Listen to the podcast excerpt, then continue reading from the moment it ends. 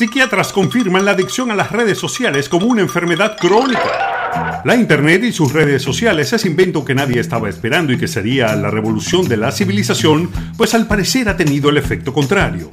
Según la ciencia, tanta información y la forma en la que la estamos usando ha resultado ser tan nocivo como ciertas drogas, el cigarrillo e inclusive las novelas mexicanas. Y es por esto que la adicción a las redes sociales ha sido incluida en lo que se conoce informalmente como la Biblia de la psiquiatría. Se llama el Manual de Trastornos Mentales. Y ahora nos conectamos directamente con el Salón de la Fama de la Locura. En este momento, el Palacio de Enfermedades Mentales se viste de gala para recibir a su nuevo miembro. Le dan la bienvenida a la depresión, la esquizofrenia, el trastorno bipolar y la gente que le da varias veces el botoncito del ascensor como si eso hiciese que llegara más rápido.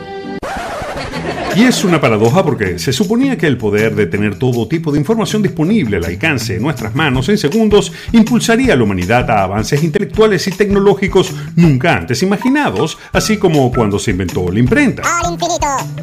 Pero no, está ocurriendo el efecto contrario. El gran éxito del Internet, las redes sociales, ese punto de encuentro donde la humanidad se conectaría sin límites, donde borraríamos las fronteras de la ignorancia, pues se ha convertido en un virus que propaga una nueva enfermedad mental.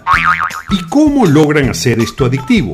Pues muy sencillo, Internet se ha vuelto el paraíso de lo inmediato. Todo está al alcance de un clic y los jóvenes, millennials todos, tienden a ser cada vez más impacientes y ello profundiza la brecha entre el mundo virtual y el real. Pues mientras en el primero todo sucede muy rápido, en el segundo se requieren años para que se logre una meta. El mundo allá afuera es lento, como hacer un trámite en un ministerio del tercer mundo lenta como la película Roma del mexicano Cuarón, y además es aleatorio. Tú sales a la calle y nunca sabes qué regalito del universo te vas a encontrar en el camino, mientras que en las redes tú decides qué ves y si algo no te gusta, bloqueas y solucionado el problema. Entonces las nuevas generaciones se enfrentan no solo con la extinción de la mitad de las especies de animales del planeta en los próximos años, sino que además estamos siendo testigos de la extinción de la paciencia, la perseverancia y la tolerancia. Y como bien decía Confucio, el que no tiene paciencia ante pequeñas dificultades, fracasa ante grandes problemas. Y si usted no lo sabía, a Confucio también se le atribuyen también la invención de las lumpias.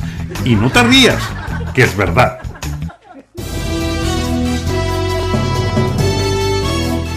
No te pierdas otro capítulo de No te rías, que es verdad.